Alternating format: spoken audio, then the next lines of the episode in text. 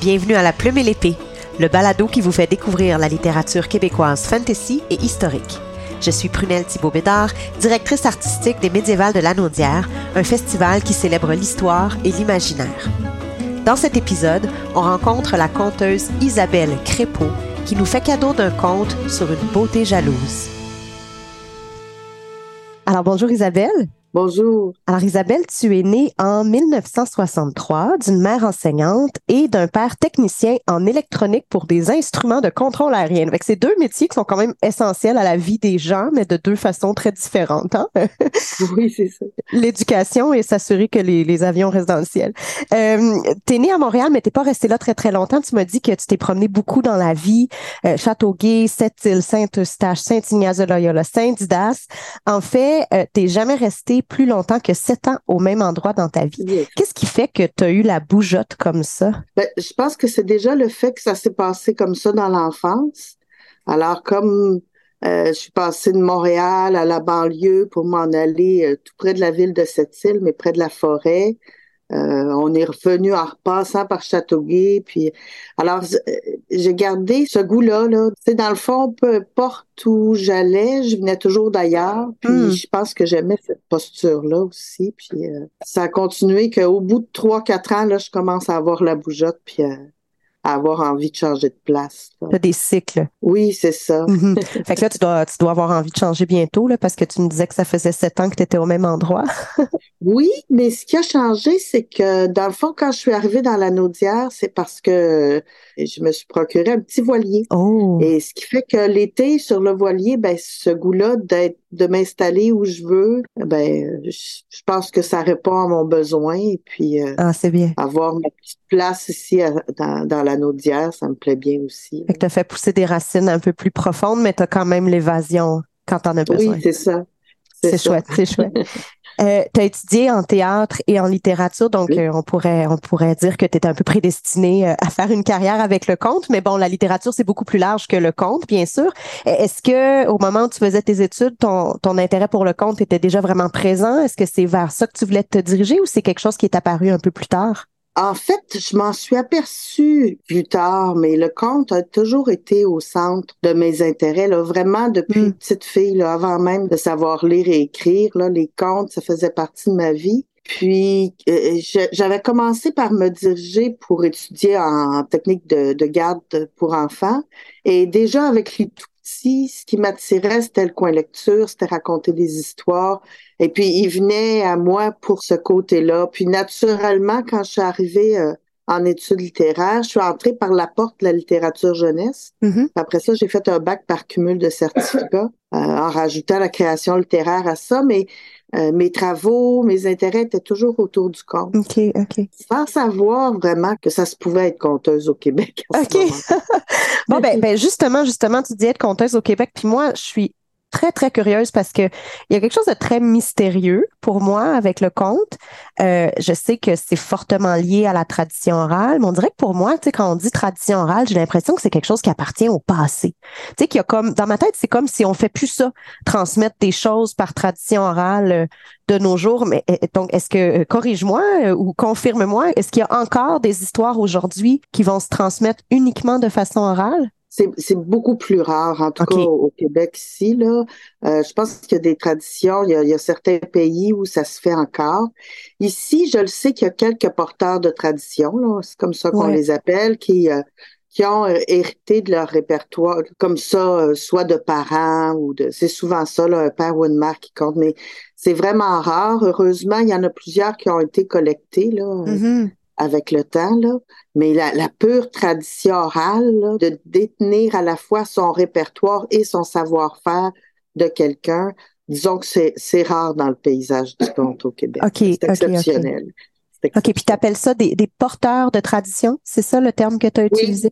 Oui, OK, fait que ça, c'est les quelques rares personnes qui seraient un peu le coffre au trésor dans lequel sont déposés des récits là, qui, qu'on ne trouverait pas écrits nulle part. Oui, ben souvent, c'est des versions hein, de contes dont, dont, on connaît aussi des versions euh, euh, écrites, ouais. mais qui ont continué à circuler comme ça dans les mémoires de façon orale. Et quand tu regardes ça un peu, il y en a qui sont comme ça, euh, qui ont été porteurs de récits et qui savaient pas, par exemple, que cette histoire-là, il existait une version chez les frères Grimm. Ouais. Moi, je me suis intéressée au cas de ici dans la Naudière, il y a il y a Adélard Lambert qui a été comme ça, qui, a récupéré tous les contes que racontait sa mère, entre autres, qui venait mm. de, Yamachiche.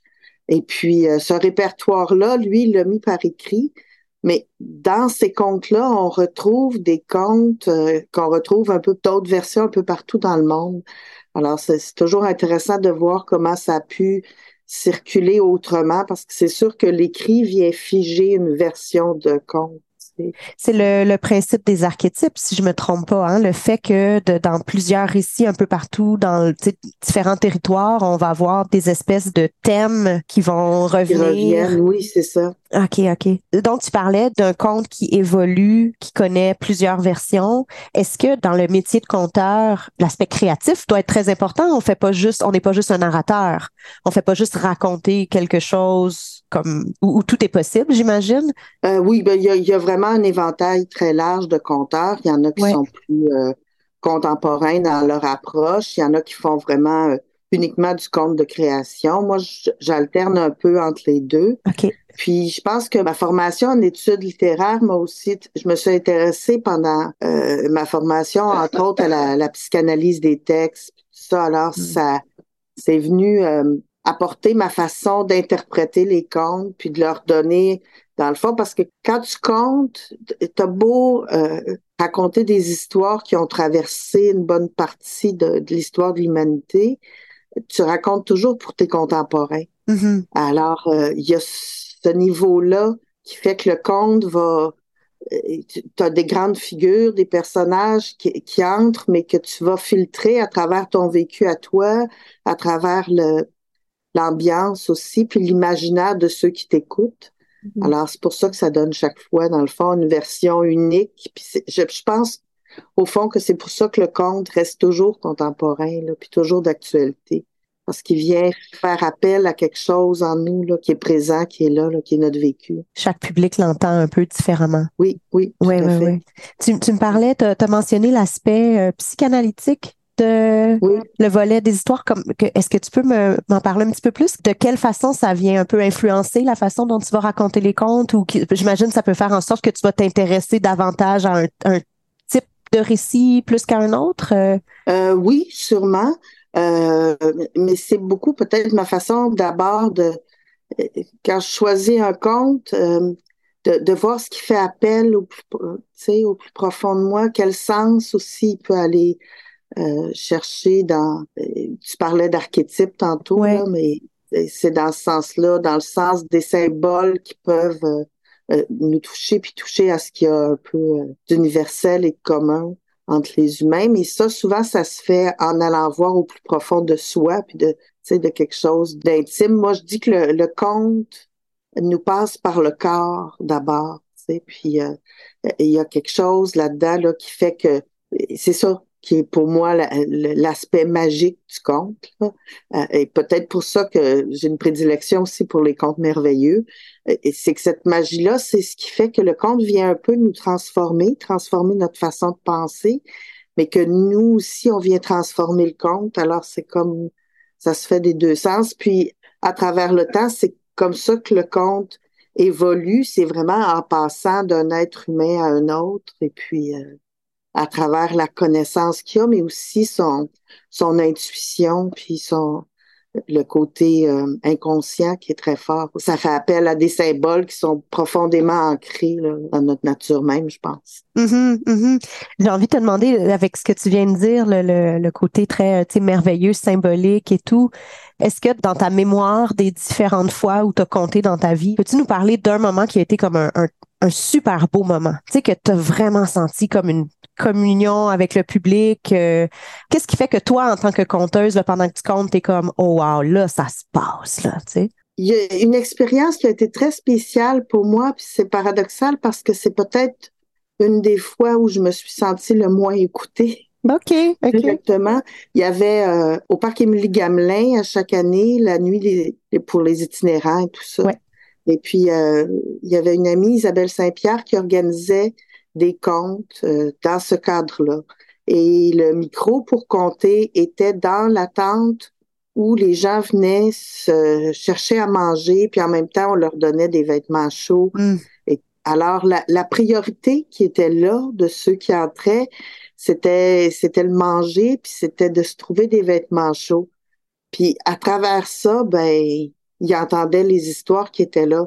Alors, je, tu sentais jamais comme quand tu as tout un public qui a que toi à écouter, tu sais.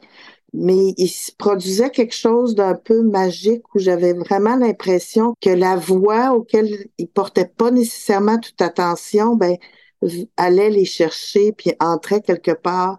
Et, et j'ai raconté une histoire, je me souviens, qui parlait de liberté. Et puis, euh, il y en a qui tout à coup, euh, parce qu'il y a dans cette histoire-là un, petit oiseau qui demande à, ouvrir, faire ouvrir la porte de la cage. Et puis, euh, il y en a qui répétaient ça tout à coup. Hmm.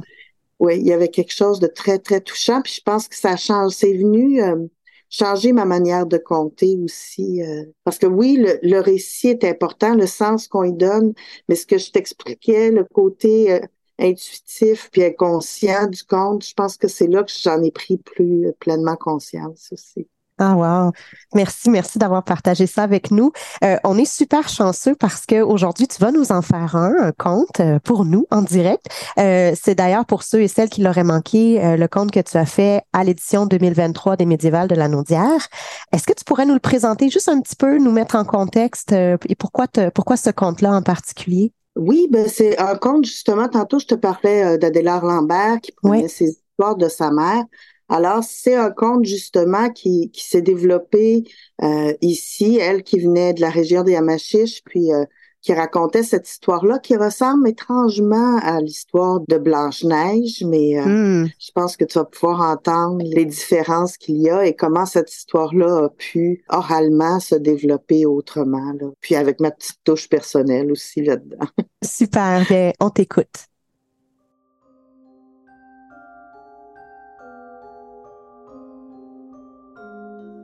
Il était une fois une femme d'une beauté terrible tellement belle, on l'appelait beauté jalouse.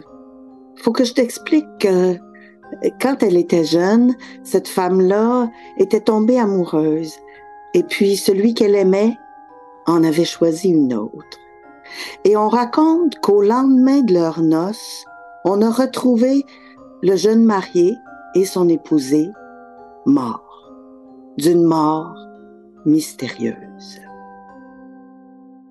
Le temps a passé, cette femme-là s'est retirée loin du village. On racontait qu'elle était un peu sorcière.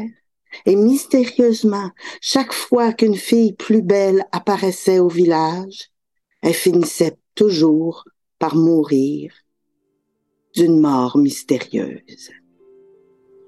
Un jour, dans ce petit village-là, est arrivée une nouvelle famille avec une petite fille belle.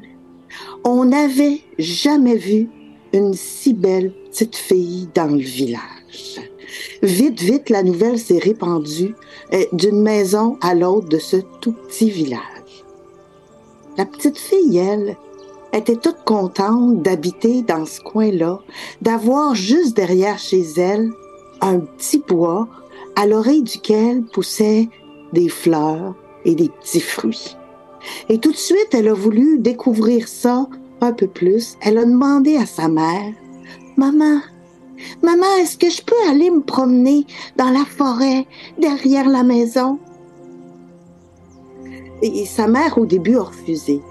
Elle était bien inquiète de laisser sa si belle petite fille aller comme ça se promener.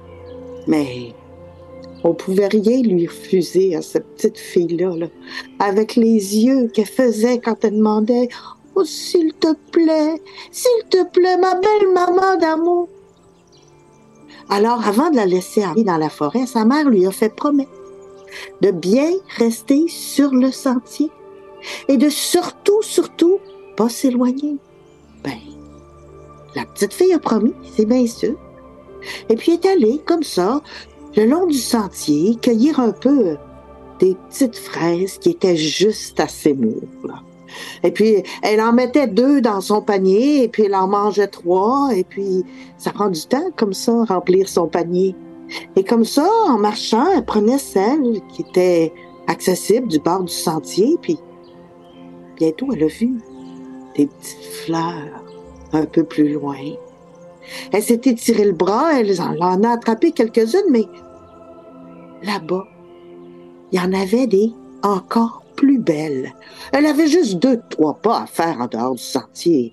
Alors elle s'est éloignée comme ça, et de fleurs en fruits, en fleurs, en remplissant son panier, elle s'est éloignée de plus en plus jusqu'à ce qu'il commence à faire sombre, puis nuit.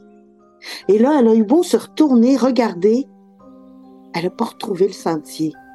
Elle était perdue dans la petite forêt derrière sa maison.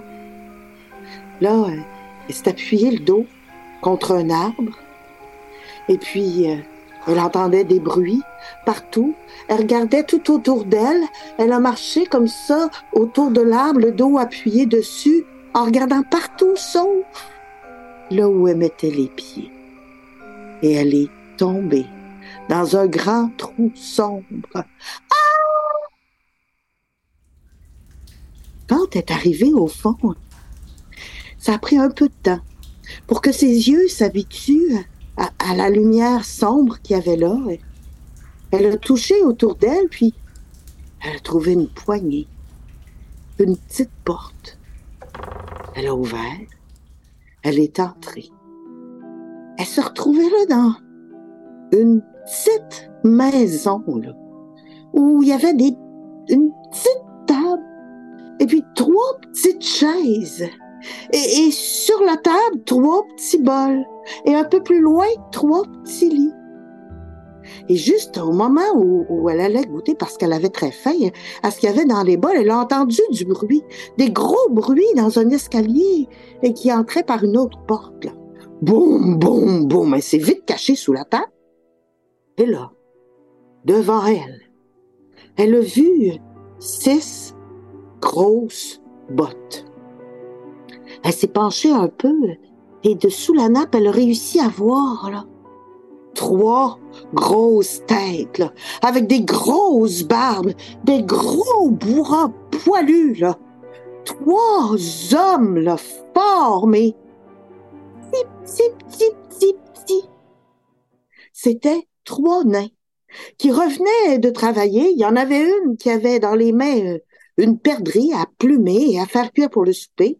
L'autre avait un gros paquet de bûches pour faire le feu, et le troisième avait rien du tout. Mais c'est lui qui s'est penché et qui a vu la petite fille cachée sous la table. Ben, mais qu'est-ce que tu fais là, toi? Oh, allez, mes frères, regardez, c'est la petite fille dont tout le monde parle, qui est si belle, dont on parle dans le village. Oh, toi, tu dois pas sortir d'ici. Imagine-toi que la terrible beauté jalouse te cherche partout dans le village. Et c'est comme ça que les nains ont expliqué à la petite fille à quel point Beauté Jalouse était une terrible sorcière qui s'en prenait à, toutes celles qui pouvaient être plus belles qu'elle. Et ils ont bien recommandé à la petite fille de rester cachée là. Alors, euh, la petite fille, qui avait bien peur de ce que toute cette histoire-là qu'elle venait de se faire raconter, a décidé de rester cachée quelque temps chez les nains.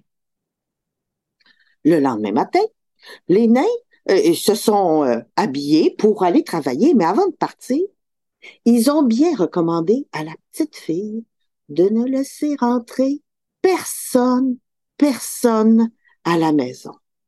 Il connaissait bien Beauté Jalouse et il savait bien comment elle pouvait être ratoureuse. La petite fille, comme elle avait promis à sa mère de pas quitter le sentier, elle a promis au nain de pas ouvrir la porte à personne, personne, personne. Il faut que je te dise que pendant tout ce temps-là, Beauté jalouse, elle, dans sa petite maison, elle avait été très malade. Une grosse grippe. Et puis, elle était restée couchée comme ça euh, pendant 15 jours et 15 nuits. Et au bout de 15 jours et 15 nuits, elle commençait à aller mieux. Elle s'est levée, elle s'est coiffée un peu, et puis elle a mis la main dans son coffre à bijoux magiques, et puis elle a sorti de là un petit miroir. Et pour voir euh, si euh, rien n'avait souffert de cette longue maladie, elle s'est adressée à son miroir et lui a demandé Miroir, miroir, dis-moi donc, y a-t-il près d'ici quelqu'un qui soit aussi joli que moi Et le miroir lui a répondu Ô oh, beauté jalouse, tu es très belle, mais il y a maintenant, tout près d'ici, une petite fille dix fois plus jolie que toi. En entendant ça, Beauté jalouse est entrée dans une grande colère. Elle s'est mise à la recherche de cette petite fille-là partout dans le village. Et elle a fini par entendre la rumeur qui disait que c'était la dernière maison tout au bout de la rue. Elle a frappé là, mais c'était juste au moment où la petite fille venait de quitter pour aller cueillir les fruits et les fleurs dans la forêt. Alors le lendemain, Beauté Jalouse a repris son miroir. Et cette fois-ci, euh, elle l'a interrogé, mais euh, en voulant savoir vraiment où elle pouvait trouver ça. Miroir, miroir, dis-moi donc, y a-t-il près d'ici? Quelqu'un qui soit plus joli que moi? Oh oui, beauté jalouse, il y a tout près d'ici une petite fille, dix fois, non, cent fois plus jolie que toi, chez les nains. Oh, beauté jalouse, ça va maintenant? Où trouver la belle enfant? Alors elle a mis la main dans le fond de son coffre, puis elle s'est déguisée en vieille femme et descendue comme ça jusqu'au centre de la terre, jusqu'à la porte de la maison des trois nains. Elle a frappé à la porte. Les trois nains venaient de partir pour aller travailler. La petite fille était là toute seule, mais se rappelait bien avoir promis d'ouvrir la porte à personne. Petite fille, petite fille, ouvre-moi la porte, j'ai quelque chose pour toi. Oh, je ne peux pas, j'ai promis aux trois nains de n'ouvrir la porte à personne, personne. Oh, s'il te plaît, je veux juste te faire un cadeau. J'ai entendu dire que c'était toi, la plus belle de toutes les petites filles. Regarde ce que j'ai pour toi. Une jolie bague que je veux mettre à ton doigt. Oh, mais j'ai vraiment promis. Je peux pas ouvrir la porte. Oh, mais regarde là. Il y a un carreau brisé à la fenêtre. Si tu fais juste approcher ta main, je pourrais glisser l'anneau à ton doigt. D'accord. Et la petite fille qui veut voir cette belle bague-là, hein, elle se dit que c'est pas désobéir au nain, de juste mettre la main comme ça à la fenêtre. Elle approche sa main et beauté jalouse glisse un anneau à son doigt. Et juste comme l'anneau arrive au fond, au doigt de la petite fille, boum! La petite fille tombe par terre, morte, d'une mort mystérieuse. À la fin de la journée, Les trois nains reviennent à la maison en sifflant, en chantant. Et ils ont bien hâte de voir ce que la petite fille a pu leur préparer pour le souper. Ils descendent l'escalier et ils trouvent la petite fille là, par terre, morte, d'une mort mystérieuse. Alors ils essayent de la réveiller, hein, et ils la regardent de tout bord, tout côté, et là, il y en a un qui remarque l'anneau à son doigt. Qui n'était pas là la veille? Alors, il saisit de l'anneau, il jette dans le feu, et au moment où l'anneau brûle, la petite fille se réveille. Aïe, aïe, aïe! Oh là là! Je ne sais pas ce qui m'est arrivé, moi. Je, dois être fatiguée je me suis comme euh, endormie. Les nains se méfient un peu. Même si la petite fille se souvient de rien, ils se doutent qu'il est arrivé quelque chose. Alors le lendemain, ils font promettre deux fois à la petite fille de n'ouvrir la porte à personne. Mais oui, mais oui, c'est promis, promis.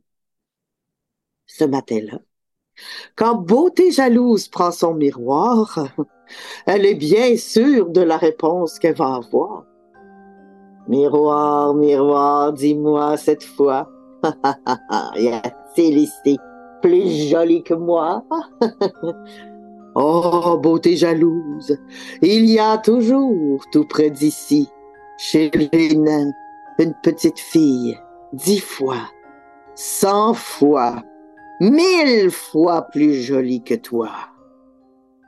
Beauté jalouse, évidemment, se retourne dans une colère épouvantable, replonge la main dans le coffre à bijoux et retourne bien caché à la maison des nains qui viennent de repartir travailler. Elle frappe à la porte. Petite fille, petite fille, ouvre-moi la porte. J'ai un beau cadeau pour toi. Avec ce cadeau-là, tu seras la plus belle de toutes. Oh, mais j'ai promis, promis de n'ouvrir la porte à personne. Oh, quel dommage. Oh, mais si tu pouvais approcher ta tête tout près de ce carreau cassé ici, peut-être que je pourrais t'offrir mon cadeau quand même. Évidemment, la petite fille se méfie pas, elle approche encore sa tête du carreau et la sorcière beauté jalouse passe à son cou un collier et juste comme elle referme le fermoir, clic, boum, la petite fille tombe par terre, morte d'une mort mystérieuse. Les trois nains reviennent du travail, sont bien désolés de voir encore la petite fille morte par terre, la revirent de tout bord, tout côté, regardent dans tous les doigts, euh, euh, dans tous les orteils, ils trouvent rien, mais là, ils voient son cou le collier, détache le collier, le jette au feu. Oh! La petite fille se réveille encore. Oh, voyons, qu'est-ce qui m'arrive ces jours-ci? On dirait que je me suis encore endormie. Les nains lui font promettre de vraiment, vraiment se méfier et de ne jamais, jamais ouvrir la porte à personne qui viendrait pendant leur absence. Évidemment. Beauté jalouse, le lendemain, plus sûr que jamais, hein, reprend son miroir. Miroir, miroir, tout près d'ici, y a-t-il plus joli? Oh que oui, tout près d'ici chez les une petite fille, dix fois, cent fois, mille fois, dix mille fois plus jolie que toi. La sorcière beauté jalouse entre dans une colère vraiment terrible. Et cette fois, elle met pas la main à son coffre à bijoux. Cette fois, elle sort dehors, va à son pommier, choisit la plus belle, la plus rouge, la plus ronde, la plus appétissante des pommes de son pommier. Et puis, elle trempe la pomme dans un poison empoisonné. Et puis elle prend une autre petite pomme, verte, terne, défraîchie, qu'elle trempe pas dans le poison. et s'en va avec ses deux pommes comme ça chez les nains. Elle frappe à la porte. Petite fille, petite fille, regarde ce que j'ai pour toi. Je t'ai apporté en cadeau la plus belle pomme de mon pommier. Une pomme à ton image, toute belle, toute ronde, toute appétissante. La petite fille regarde par la fenêtre. Elle voit la pomme qui a l'air bien bonne. Mais elle a promis, promis au nain. Et puis, euh, elle sait que ça fait deux fois qu'elle s'endort bizarrement. Alors, euh, elle veut surtout pas ouvrir la porte. Non, non, j'ai promis. Oh, quel dommage. Oh, écoute, je vais la laisser juste là, à côté de la porte. Et, moi, je m'en vais. Attends que je sois bien loin et tu pourras la prendre. La petite fille regarde la vieille femme s'éloigner et voit qu'elle mange une pomme verte de son côté. Elle se méfie pas. Elle ouvre la porte, elle ramasse la pomme et quand elle voit, quand elle sent cette pomme-là, si rouge, si ronde, si belle, elle peut pas s'empêcher d'en prendre une croquée aussitôt. Et aussitôt, boum, la petite fille tombe par terre morte d'une mort mystérieuse. Et ce soir-là, quand les trois nez reviennent, ils ont beau regarder partout sur la petite fille, tous ses doigts, et tous ses orteils, son cou, ses bras, ses cheveux. Ils trouvent pas de bijoux à enlever. Alors ils se mettent à pleurer. Elle est bien morte cette fois. Il n'y a plus rien à faire. Oh, comment, comment est-ce qu'on va expliquer ça à son père? Oh, et à sa mère? Oh là là. Mais on n'a pas le choix. Et c'est comme ça que les trois nains ont fabriqué un, un petit cercueil pour la petite fille. Et ils l'ont placé à l'intérieur. Et là, ils se sont dit, ouais, ben là, il faut aller la porter à ses parents. Et il leur expliquer tout ce qui est arrivé.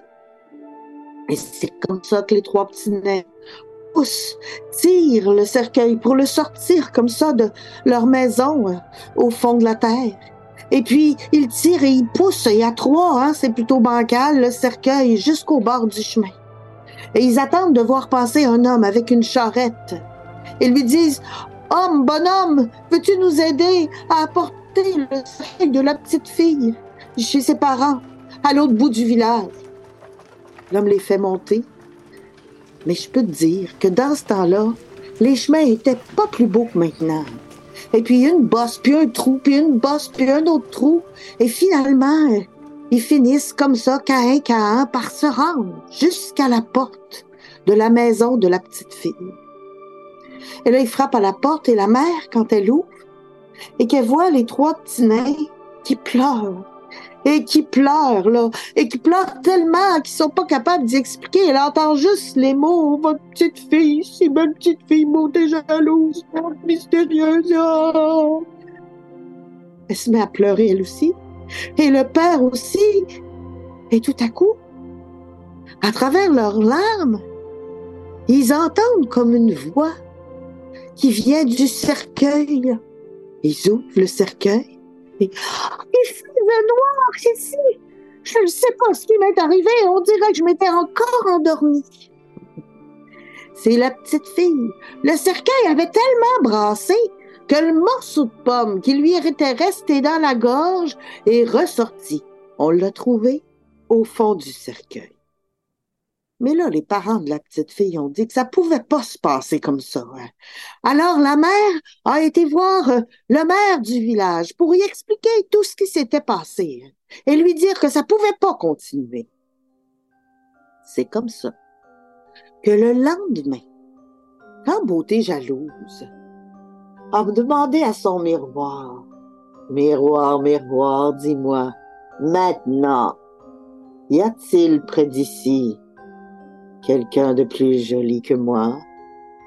Et que le miroir lui a répondu, Beauté jalouse, il y a une petite fille, dix fois, cent fois, mille fois, dix mille fois, cent mille fois plus jolie que toi, juste là, devant ta maison beauté jalouse est entrée dans une grande colère. Elle a replongé la main dans son coffre à bijoux. Elle est sortie juste là, devant sa maison, sur le trottoir. Il y avait la belle petite fille qui passait. Oh, cette fois-là, il n'y avait pas de porte ni rien. Elle a pris le bras de la petite fille et a dit, cette fois, je te tiens, ma petite. Et elle lui a passé un bracelet au bras. Et d'un seul coup, paf! La petite fille est tombée sur le trottoir morte d'une mort mystérieuse. Mais à ce moment-là, deux gardes sont sortis de derrière la haie, se sont emparés de beauté jalouse, chacun par un bras, pendant que les trois nains portaient la petite fille jusque dans sa maison pour lui enlever le bracelet et le jeter dans le feu. Ah! Pour que la petite fille se réveille encore. On a emmené Beauté Jalouse en prison. Et puis on lui a donné le choix entre disparaître et ne plus jamais revenir au village ou être accroché au centre de la place dans une cage de fer. Elle a déguerpi très très vite. Et on raconte que ce soir-là, sa maison s'est enflammée d'un seul coup et qu'on a vu monter dans les airs des bijoux maléfiques de toutes les couleurs illuminés comme un feu d'artifice. On dit que la petite fille a grandi et qu'elle a appris depuis à plus perdre en forêt. Et qu'un jour, c'est au bras de son fiancé qu'elle est revenue voir les nains pour leur apporter en cadeau une grande porte de pierre pour leur rappeler la belle amitié qui l'avait sauvée. Voilà, c'était l'histoire de Beauté jalouse et du miroir magique.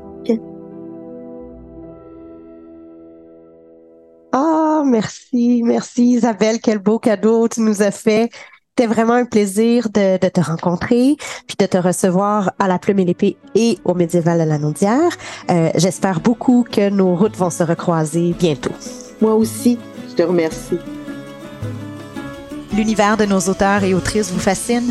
Venez vous y plonger lors des Médiévals de la Naudière, un festival pour toute la famille sur le thème de l'histoire, du terroir et de l'imaginaire, chaque année en juillet.